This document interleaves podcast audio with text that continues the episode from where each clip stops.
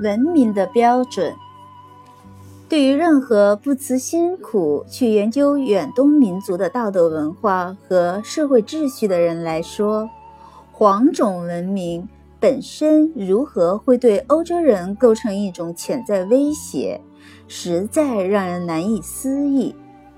欧洲人，尤其是那些讲求实惠的英国人。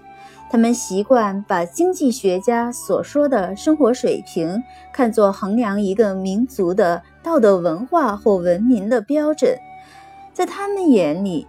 中国和东方民族的实际生活无疑是十分低劣和难如人意的。然而，生活水平本身并不是一个民族文明的标尺。在今天的美国，生活水平比在德国要高得多。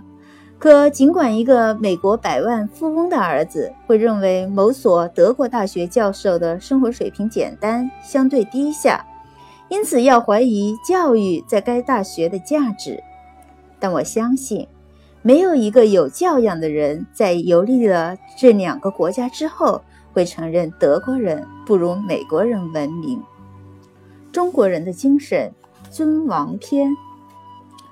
生活水平完全可以作为文明的条件来考虑，但它并不是文明本身。举一个物理现象来说明：热在一个动物体内是生命和健康的条件，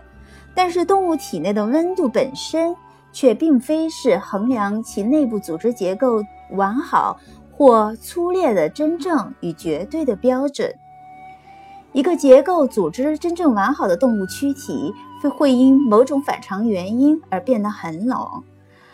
因此，同样某一民族的生活水平也可能由于某种经济原因而变得十分低下，